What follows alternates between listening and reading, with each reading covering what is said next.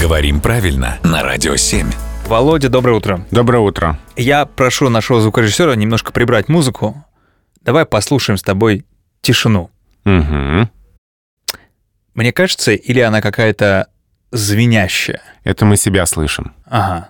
изнутри. Почему говорят звенящая тишина? Никогда не понимал. А, потому что это такая абсолютная тишина, когда нет других звуков. Подожди, Володь. Музыку можно вернуть. Так вот, Это такая тишина, когда нет совсем никаких звуков. И у тебя звенит в ушах от твоих собственных изнутри ощущений. Мгм. То есть это там анатомия чистой воды? или Чистой, что? чистой воды анатомия, да.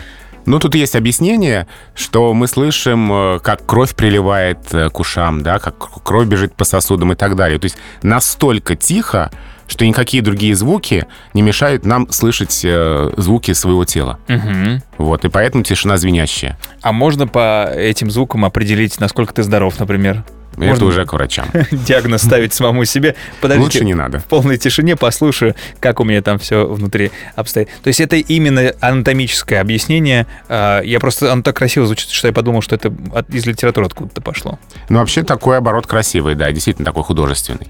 Давай звенящей тишиной сегодня и закончим. Спасибо, Володя.